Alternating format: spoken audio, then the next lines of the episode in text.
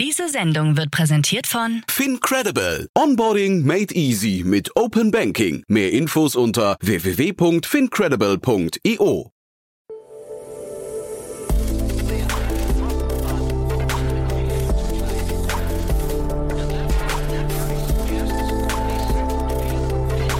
Startup Insider Daily. Investments und Exits.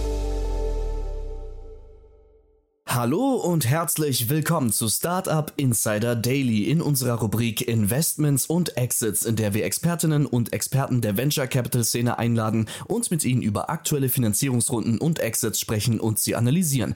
Heute haben wir wieder Tina Dreimann, Co-Founder von Better Ventures bei uns. Unter anderem geht es heute um eine Serie B-Finanzierung in Höhe von 221 Millionen Dollar für Orna Therapeutics. Das Biotechnologieunternehmen aus Cambridge, Massachusetts entwickelt eine neue Klasse von zirkulären RNA-Therapien. Außerdem sprechen wir über Riplocker, ein Anbieter von Behältern zur Konservierung von Lebensmitteln und Blumen. 7,5 Millionen Dollar gab es für das Startup, um die Produktion zu steigern, seine Systeme aufzurüsten und weitere Studien durchzuführen. Und das dritte US-Unternehmen, über das wir heute sprechen, ist Dr. B, Gesundheitsdienstleistungen für alle, unabhängig von der Zahlungsfähigkeit. Das ist die Mission des New Yorker Unternehmens, das 8 Millionen Dollar eingesammelt hat. Aber so viel nur als Teaser vorweg. Wir legen gleich los nach den Verbraucherhinweisen. Viel Spaß und bis später. Werbung. Hi, hier ist Nina aus dem Content-Team von Startup Insider. Vielleicht hast du es ja schon gehört, wir haben endlich neben unserem Hauptkanal Startup Insider nun auch separate Kanäle für unsere verschiedenen Formate eingerichtet. Wenn du zum Beispiel nur unser tägliches Nachrichtenupdate Startup News hören möchtest, kannst du ab jetzt ausschließlich den Startup News Kanal abonnieren. Gleiches gilt für Investments und Exits, Startup Spotlight und alle anderen Formate, die zukünftig kommen werden. Die volle Ladung Startup Insider, also alle Formate, gibt es natürlich weiterhin hier auf dem Hauptkanal. Also, um die einzelnen Kanäle zu abonnieren, besuche jetzt startupinsider.de/slash insider. Wir sehen uns auf deinem Lieblingskanal. Startup Insider Daily. Investments und Exits. Ja, dann freue ich mich sehr heute schon wieder hier. Tina Dreimann von Better Ventures. Hallo. Die Zeit verfliegt. Ich freue mich wieder da zu sein. Ja, ich sage deswegen äh, schon wieder hier, weil wir hatten ja gerade das Vergnügen, wir haben ja euren Fonds nochmal oder euren Angel Club nochmal ein bisschen im Detail vorgestellt letzte Woche. Das war ein, ein sehr, sehr cooles Gespräch. Also wer das jetzt nicht gehört hat, äh, bis dato unbedingt nochmal reinhören. Ihr habt ja eine große Mission, die du wahrscheinlich aber jetzt nochmal ganz kompakt schnell nochmal vorstellen möchtest. Ne? Sehr gerne. Ähm, hat Spaß gemacht mit dir. Fand also auch, Better ja. Ventures ist ein Angel Club, wie du gerade gesagt hast. Wir investieren in der frühen Phase, ähm, beschleunigen ambitionierte Gründer und Gründerinnen, die versuchen, große Probleme zu lösen. Also wir machen Impact Only, äh, wie wir das schön nennen, und sind bereits ein Zusammenschluss an äh, 50 Unternehmern, Unternehmerinnen, die nicht nur ihr Kapital, sondern vor allem auch ihre Erfahrung weitergeben, ihr Wissen, ihr Netzwerk. Ähm, weil du weißt Bescheid, bei gerade vielen Impact-Feldern haben wir nicht viel Zeit, sondern müssen dringend Gas geben. Und je mehr starke Teams wir in der frühen Phase jetzt anstoßen können, desto schneller sind wir.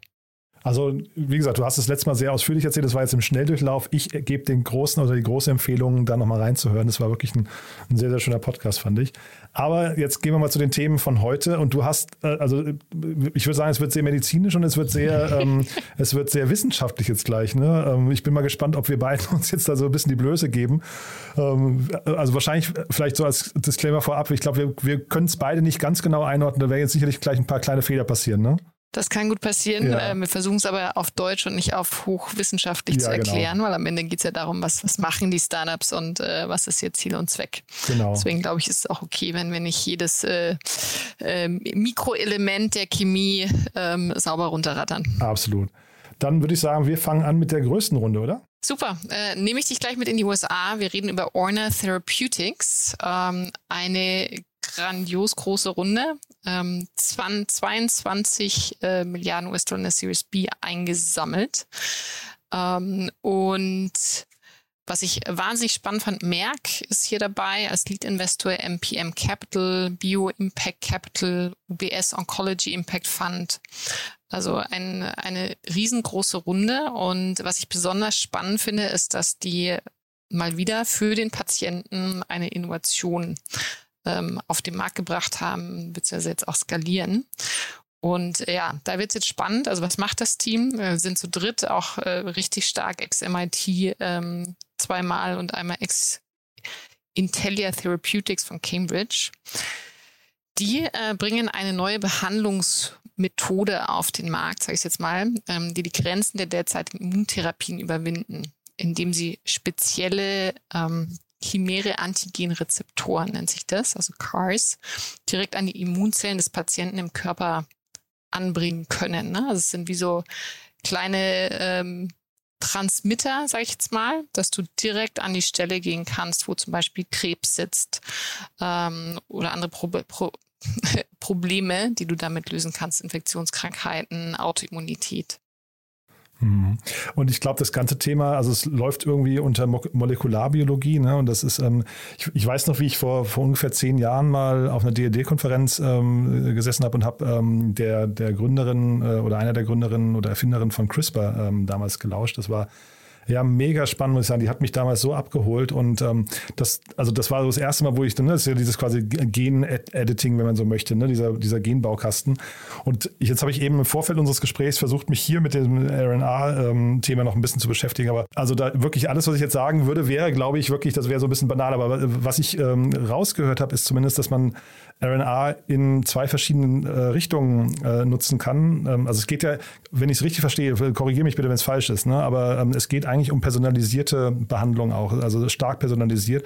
Und man kann RNA entweder als Medikament selbst benutzen oder man kann es als ähm, Trans Transportmedium. Als ne? genau. Äh, und das finde ich hochspannend, muss ich sagen. Ja. Genau, also äh, RNA kurz erklärt ist Ribonukleinsäure und es gibt eben Botenribonukleinsäure, wo man bestimmte Dinge da wohl drauf spielen kann ähm, und das dann als Transporter durch deinen Körper fährt und sich an die richtige Stelle setzt. Das ist wahnsinnig faszinierend. Ähm, ich erinnere mich noch, damals im Bio-Unterricht äh, gab es sowas ähnliches schon. Da hat man angefangen, äh, sowas auszutesten. Ich glaube sogar für AIDS. Ne? Das ist, uh, Future is always faster than you think. Ähm, aber dass das heute geht und sie damit auch eine neue Klasse, also neue, ähm, ich sag mal, Spezifität und Zielgerichtetheit entwickeln, ist fantastisch, vor allem natürlich auch für die Patienten. Ähm, weil jeder da draußen, der schon mal Krebs im Freundes- oder Familienkreis hatte, weiß, es ist äh, grausam. Nicht nur die Krankheit, sondern vor allem auch die Behandlung.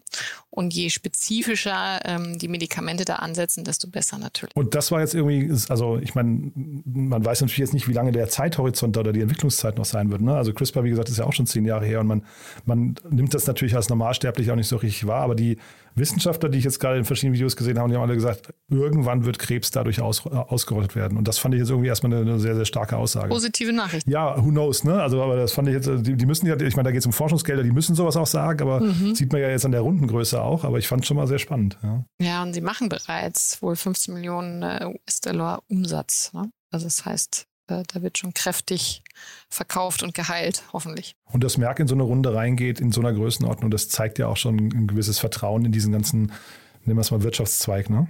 Absolut. Zu CRISPR ganz kurz noch, das muss ich echt noch erwähnen, das ähm, ist vielen gar nicht so bekannt. Eine der beiden Entdeckerinnen, und ich glaube, das war die, die ich gesehen habe, äh, von CRISPR, kommt ja sogar aus Berlin. Ne? Die, die hat an der Charité geforscht, ähm, ist eine Französin, glaube ich eigentlich, aber ähm, hat einen ähm, Medizinnobelpreis bekommen äh, dafür und ist aber eben an der Charité. Das ist also wirklich sehr, sehr spannend. Kann man stolz drauf sein. Ja, also das weiß ich schon wieder nicht, aber ich fand es ist eine nette Side-Note irgendwie. Ne? Genau, äh, spannende, äh, spannendes Fun Fact. Einer der Gründer, der Daniel Anderson, ist auch immer noch noch oder wieder als Professor tätig. Das ist, das ist hochwissenschaftlich und genau solche Themen stelle ich mir auch als äh, Zukunft der deutschen Wirtschaft vor. Ähm, mhm. Nämlich noch mehr Ausgründungen aus der Wissenschaft äh, mit den passenden Leuten. Total, total. Also ich bin hier sehr gespannt, wie das weitergeht. Es klingt wirklich großartig, aber das ist natürlich jetzt echt so, also zumindest mein laienhafter Blick darauf. Ähm, aber kann ich auch jedem nur mal die, die Empfehlung geben, sich da mal so ein, zwei Vorträge anzugucken. Gibt so ein paar Podiumsdiskussionen, wo das ganz cool erklärt wird. Ähm, fand, ich, fand ich spannend, ja. Ähm, genau. Honor Therapeutics. Viel spannender äh, und innovativer, sage ich jetzt mal, als das nächste Health-Thema. ähm, warum habe ich das auch aufgewählt? Weil ich es insgesamt sehr interessant fand, äh, wie sich das äh, Funding von Health Investments entwickelt hat ne? oder von Health Startups. Und äh, es gibt einen McKinsey-Report, der sagt, dass äh, in den letzten, äh, ich glaube, versus vor sieben Jahren haben sich die Investments von Private Equity und Risikokapitalgebern verdoppelt. Nee, doch verdoppelt. Also versus vor sieben Jahren, äh, zum Beispiel in Health IT sogar verdreifacht. Und ähm, gleichzeitig gibt es auch einen tollen Report vom Global Impact Investing ähm, Network, dass hier auch die, der Wunsch zunimmt. Ne? Also ich sag mal von High Network Individuals die richtigen Themen zu unterstützen und natürlich Heilung und Gesundheit ist definitiv ein großes Impact-Feld, das immer wieder Brownie Points in den Herzen gewinnt. Äh, durch Corona Silberger jetzt nochmal vermehrt. Und trotzdem das Thema jetzt hier, äh, also ich, ne, wir haben noch gar nicht gesagt, worum es geht, ne, aber ich bin beim Innovationsgrad so ein bisschen, ähm, mache so ein kleines Fragezeichen dran. Der ist äh, nicht so groß, würde ich jetzt mal sagen. Ähm, es geht tatsächlich um Telemedizin. Ähm, also es äh, drängen weitere Telemedizin-Anbieter in den Markt und ich äh, gerade deshalb fand ich spannend, weil es zeigt, da ist noch Platz für weitere Spieler. Ähm, wir liegen mit der Digitalisierung äh, der Ärzte und der Behandlung noch ganz am Anfang und da ist Platz für viele. Ähm, und natürlich ist die große Frage, warum wurde tada, Dr. B ähm, finanziert mit gleich äh, 8 Millionen US-Dollar in der Seed. Ähm, meine Hypothese ist, weil ein starker Gründer drin ist und noch der Markt groß genug.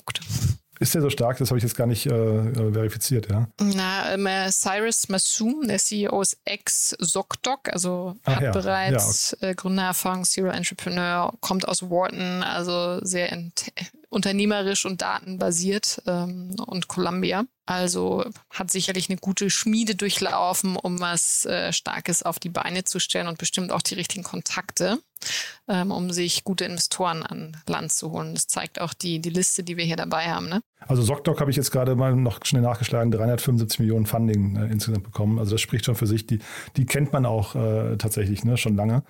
Ähm, genau, ja, die Investoren äh, hatte ich dir im Vorfeld schon gesagt. Also Founders Fund finde ich natürlich irgendwie, äh, Peter Thiel ist ja fast überall dabei, ne? aber wen ich da gesehen habe, ist Lehrer Hippo Venture und das finde ich ganz spannend, weil ich den, den Ben Lehrer tatsächlich mal auf einen Kaffee getroffen habe. Das ist so in New York, man, man kann fast sagen, glaube ich, so ein, so, ein, so ein, also als ich ihn getroffen habe, war er noch so einer der jungen Wilden. Jetzt ist er, glaube ich, auch schon ein bisschen reifer, ne? das ist schon, mhm. schon sechs Jahre her oder fünf. Aber ähm, der hat mal Thrillist gegründet ähm, und hat dann mit seinem Vater zusammen eben dieses äh, Lara Hippo Ventures gegründet. Und ich glaube, wenn ich mich richtig erinnere, ist da auch Axel Springer mit drin. Ähm, also die ist, glaube ich, eine Beteiligung, so ein Vehikel, über das die, glaube ich, in die New Yorker Szene da so eingetaucht sind. Ich glaube, so Business Insider ist zum Beispiel so ein Deal, der, glaube ich, aus der, der Konstellation damals irgendwie auch so zumindest geboren wurde. Ja. Wow, spannend. Ja, aber das ist auch schon so. Das, also zu dem, zu dem Startup selbst kann ich nicht viel sagen. Ich habe also Dr. B gelesen, habe ich erst gesagt, das wäre ein Startup rund um Bienen. Das hätte ich irgendwie cool gefunden. Ja. Bringe ich dir nächstes Mal mit. Ja, genau. The other Dr. B. Ja, ne? also es wird auch nicht mit Doppel-E geschrieben, sondern aber nur mit B-Punkt. Ne? Aber ähm, nee, also ja, spannendes Ding, aber irgendwie, ähm, weiß nicht, das, ist, das sind so die Sachen, die, die, die passieren halt so. Ne? Das ist jetzt nichts, wo man irgendwie sagt, wow, wie bei dem ersten gerade. Ne? Du, nicht, nicht jede Gründung und Finanzierungsrunde muss spektakulär sein. Hauptsache, es ist ein solides Geschäftsmodell und kann groß werden. Ne? Ja, aber wir wollen ja die Welt verändern. Das haben wir ja gerade im letzten Podcast miteinander gesprochen. Ja? Also wir wollen ja die, die wirklich auch die Welt. Wobei ich glaube fast, also wenn man dann genauer hinguckt, für manche Menschen kann das hier sogar weltverändernd sein, wenn sie halt eben zum Beispiel bettlägerig sind oder irgendwie gebrechlich oder sowas gar nicht mehr vor die Tür können, dann ist halt natürlich Telemedizin trotzdem so ein Ding, was für die, also von daher ist es, ich muss das zurücknehmen. Das ist wahrscheinlich wieder so mein eingeschränkter Bubbleblick wieder, ja. Ja, ich, ich sehe zwei wichtige Lösungen hier. Ne? Erstens wird die Hürde gesenkt, überhaupt einen Arzt aufzusuchen. Na, also deswegen der, der Zugang erhöht sich. Und äh, auf der anderen Seite, auch auf der Ärzteseite, werden, äh, ich sag mal, Hidden Potentials auch genutzt. Ne? Also es gibt verdammt viele weibliche Ärzte, die nicht aktiv sind, weil sie zu Hause Familie haben. Und äh, da kann man natürlich über Telemedizin mit Homeoffice viel einfacher praktizieren, als wenn man, ich sag mal, sie, 7 Uhr bis äh, 18 Uhr in der Praxis sitzen muss. Total, ja, das ist ein sehr, sehr guter Punkt. Und wahrscheinlich ist es auch so, wenn man über die Zukunft der Arbeit nachdenkt, schon irgendwie ein wesentlicher Aspekt, mal drüber nachzudenken, wie man auch jeden Beruf irgendwie so, so ein bisschen hybrid gestalten kann. Ne? Ja, also von daher. Genau. Ja. Und dann kommen wieder die Skeptiker und die Ärzte und sagen, das geht gar nicht, ich hm. muss den Patienten gesehen haben. Ja, na gut, die Diskussion hatten wir ja vor Corona, äh, was ich, äh, äh, konstant, glaube ich, ne? Äh, ist jetzt zum Glück ein bisschen überholt, würde ich sagen. Also die Beweisführung dürfte erbracht sein. Bei Zum, bestimmten, ja. ähm, ich sag mal, simplen Feldern glaube ich, ist es durchaus machbar, aus der Ferne eine Diagnose zu stellen. Ja, oder die Vordiagnosen gibt es ja oft, ne? dass du halt sagst, ähm, äh, es gibt so einen, so einen Pre-Check oder sowas ähm, und dann ne, ersparst du dir zumindest diesen Gang zum Hausarzt mit, der, mit dem Weiterverweisen an Spezialisten und so. Hm? Das in einer Kombination mit neuen Startups wie Cask oder The Blood, mhm. die dir ermöglichen, zu Hause Diagnostik durchzuführen, ist dann wiederum spannend. Ne? Also basieren zum Beispiel auf äh, Bluttest oder äh, Pipistreifen. Ja, sehr, sehr spannend, ja. Dann, ähm, ja, noch ein Thema, das, also waren wir uns jetzt, glaube ich, gar nicht sicher, wie innovativ das ist, aber es hat zumindest eine totale Berechtigung, ne? Absolut. Äh, wir sprechen über Ripe Locker ähm, aus äh, Bainbridge Island, Washington. Und äh, was ich sehr spannend finde, ne, also dass auch die USA hier offensichtlich über nachhaltigere Lösungen für in diesem Fall Lebensmittel und äh, Blumen nachdenkt. Fand ich, das allein fand ich fantastisch, ne? Also, dass es ein US-Unternehmen ist und haben äh, eine 7,5 Millionen Seed Round ähm, jetzt geraced mit einer Mischung aus Angel-Investoren, tatsächlich auch Kunden, Landwirken, Verpackern und Führungskräfte aus der Agrarindustrie sind dabei. Super. Also ich finde es grundsätzlich wirklich ein tolles Thema. Äh, weiß gar nicht, wie, wie, weit man das hinterher fassen kann. Ne? Sie haben irgendwie äh, geschrieben, es geht um Blumen und es geht um äh, Obst und Gemüse. Ne? Mhm. Ja, vielleicht kann man sogar noch mehr damit machen, aber ich glaube, wir wissen beide, das Thema Food Waste auf jeden Fall ist, ist brutal. Das ist, glaube ich, jedem von uns ein, ein echter Dorn im Auge. Ne? Absolut. Das ist Nummer drei. Also wenn man den gesamten Abfall der, der, der Nahrung, die wir nicht essen oder die kaputt gehen, unterwegs zusammennimmt und die Emissionen davon, dann wäre das Land Nummer drei. Ne? Ist weltweit. das so, ja? ja? Ach wow, okay, krass. Also auch nach Project Drawdown ist das ein riesengroßer Hebel, wo wir als Gesellschaft einerseits eigenverantwortlich ansetzen können. Ne? Mhm. Also weil Haltbarkeitsdatum heißt nicht, dass es dann kaputt ist, ähm, da vielleicht nochmal als Reminder an alle da draußen und gleichzeitig als Investoren natürlich besonders aktiv gucken können, welche Lösungen gibt's, ähm, damit wir die Nahrungsmittelabfälle vermindern. Ähm, und äh, komplett verhindern. Hm. Sie haben irgendwie in dem Artikel, den wir, glaube ich, beide gelesen haben, haben Sie irgendwie auch von der Haltbarkeit von Rosen gesprochen. Das sind halt so Bereiche, wo ich denke, boah, hey, das, das muss aber jetzt nicht in nicht als Präzedenzfall in, äh, in, so, einen, in so einen Text mit rein, finde ich, ne? Weil es gibt, also, weißt du, Blumen, also das ist ja schön, wenn man seiner Frau dann Blumen mitbringt, aber ich würde sagen, Food Waste ist das, das wichtigere Thema. Weißt du, darauf ist relevanter, ja. ja, ja. Ähm, aber es geht um die zusätzliche Lebensdauer von den, von den, äh, also ne, Haltbarkeit von den sowohl Blumen scheinbar dann als auch Lebensmittel und Gemüse. Und das ist halt schon stark. Genau, also was spannend ist wahrscheinlich auch die Übersetzung ripe locker, ne? also mhm. reifer, ähm, ich sag mal, Schrank, den man verschließen kann. Mhm. Also du, du schließt die Reife ein. Und es äh, geht tatsächlich um Behälter, die wohl ähm, die Haltbarkeit äh, von unter anderem Rosen um zwei bis vier Wochen verlängern. Mhm. Und, ähm, dann nicht nur von Rosen, sondern natürlich auch von Nahrungsmitteln. Mhm. Und ich meine, das macht, das macht halt schon, schon Sinn, ne? Wenn man, also jetzt, wir haben, gerade jetzt, weißt du, wenn wir, wir sehen jetzt gerade irgendwie, der Rhein kann nicht mehr befahren werden, nur mal als Beispiel, ne? Wegen äh, Klimawandel und, und äh, Niedrigwasser. Und dann steht da jetzt mitten auf dem Rhein ein Schiff und kein anderes Schiff kann mal dran vorbei. Wir haben also quasi das Gleiche, was wir jetzt irgendwie da im Suezkanal hatten. Und ähm, das bedeutet ja eigentlich, jeder Container, auf dem gerade Lebensmittel drauf sind, hat ein Problem, ne? Oder jeder so. Und dann ist natürlich so eine Lösung hier eigentlich hervorragend. Und daran muss man sich wahrscheinlich irgendwie gewöhnen oder darauf einstellen, dass man solchen Problemen proaktiv begegnet. Genau, und da gibt es natürlich zwei, zwei Schienen. Du kannst sagen, regionale Versorgung mhm. stärken, mhm. andererseits aber auch den Transport äh, sichern und ja, generell die, die äh, wie sagt man, Lebensdauer ver, verlängern. Mhm. Und äh, was ich hier spannend fand, ist wohl noch nicht profitabel. Ähm, wundert mich jetzt tatsächlich nicht, weil mhm. du brauchst natürlich diese Boxen. Ähm, mir ist jetzt auch noch nicht klar, wie aufwendig diese sind, damit diese, ähm, ich sage jetzt, äh, der Effekt wirklich entsteht mhm. und man das langfristig sichern kann und auch ein USP damit hat. Und mhm. es gibt so einige Verpackungslösungen, ne? also wie zum Beispiel ich, statt einem Paket nutze ich zum Beispiel einen Plastiksack. Und da haben wir ähm, in vielen Expertengesprächen auch gelernt, die Herausforderung ist da immer, dass Dinge auch eben nicht nochmal genutzt werden. Mhm. Also auch wenn es jetzt nach einem positiven Impact klingt, mhm. äh, muss man sich als Impact-Investor dann durchaus durchaus auch die andere Seite der Medaille anschauen. Mhm. Ähm, Gibt es negative Side-Effekte. Ne? Also bleibt dieser Behälter dann wirklich im, im Kreislauf? Ähm, was passiert, wenn er wieder leer zurückgeschickt wird? Ne? Wird er überhaupt zurückgeschickt? Ja, ähm, oder entsteht dadurch Abfall? Ne? Also Ja. das, das heißt, da würde man noch kritischer reinschauen, bevor wir jetzt mit Better Ventures zum Beispiel investieren würden. Mhm. Habe ich gar nicht dran gedacht, aber das ist natürlich ein, ein super Punkt, wenn wir, ne, ich habe ja gerade so von an die globalen Liefer Lieferketten gedacht und wenn du jetzt sagst, da kommen Bananen irgendwie von, äh, was weiß ich, Brasilien oder woher, ne, ähm, nach, nach Deutschland, dann müssten ja danach die Behälter auch wieder nach Brasilien zurück und zwar leer. Ne? Das heißt, du würdest quasi einen Container wieder leer zurückschicken, nur mit diesen leeren Behältern. Ähm, und das ist bei den Containerpreisen, glaube ich, gerade auch schon wieder ausgeschlossen. Das heißt, eigentlich müsste man hier über was fast vielleicht was Kompostierbares One nachdenken. way. Ne? Ja. Ja. Also okay, das könnte natürlich ein riesen, äh, ein riesen Dilemma eigentlich sein. Aber nichtsdestotrotz, also ich finde, dass in so eine Richtung geforscht wird, ähm, ne, sehen wir doch das Positive, äh, ist doch erstmal großartig. Das und die Intention zählt. Ne? Also wenn da, da wirklich die Passion für die Problemstellung da ist, dann finden sie hoffentlich auch die richtige Lösung, die insgesamt Sinn macht. Hm.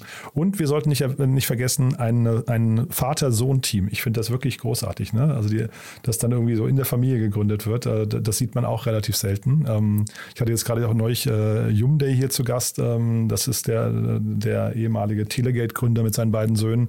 Äh, Oder jetzt hier auch, ich finde das, also ich kann, kann mir das irgendwie schwer vorstellen, dass das nicht ab und zu mal knallt, aber ähm, ja, ich finde das eine, eine schöne, schöne Sache, muss ich sagen. Ja, die, die Vertrauensbasis zumindest ist da und man kann Mhm. sich schlecht trennen. Ne? Familie ist Familie. Ja, Ähm, was ich toll an diesen Kombis finde, ist natürlich, dass äh, die kennen sich in- und auswendig. Ne? Also Mhm. das heißt, da ist zumindest kein Risiko, dass es dann irgendwann knallt, weil man sich noch nicht kennt. Mhm. Ähm, und der zweite Punkt ist, dass sie Altersdiversität im Team haben. ah, stimmt, ja. Mhm. Ne? Also das, das stärkt wiederum jede Art von Diversität, äh, die ein Gründerteam mitbringt, äh, macht sie stärker.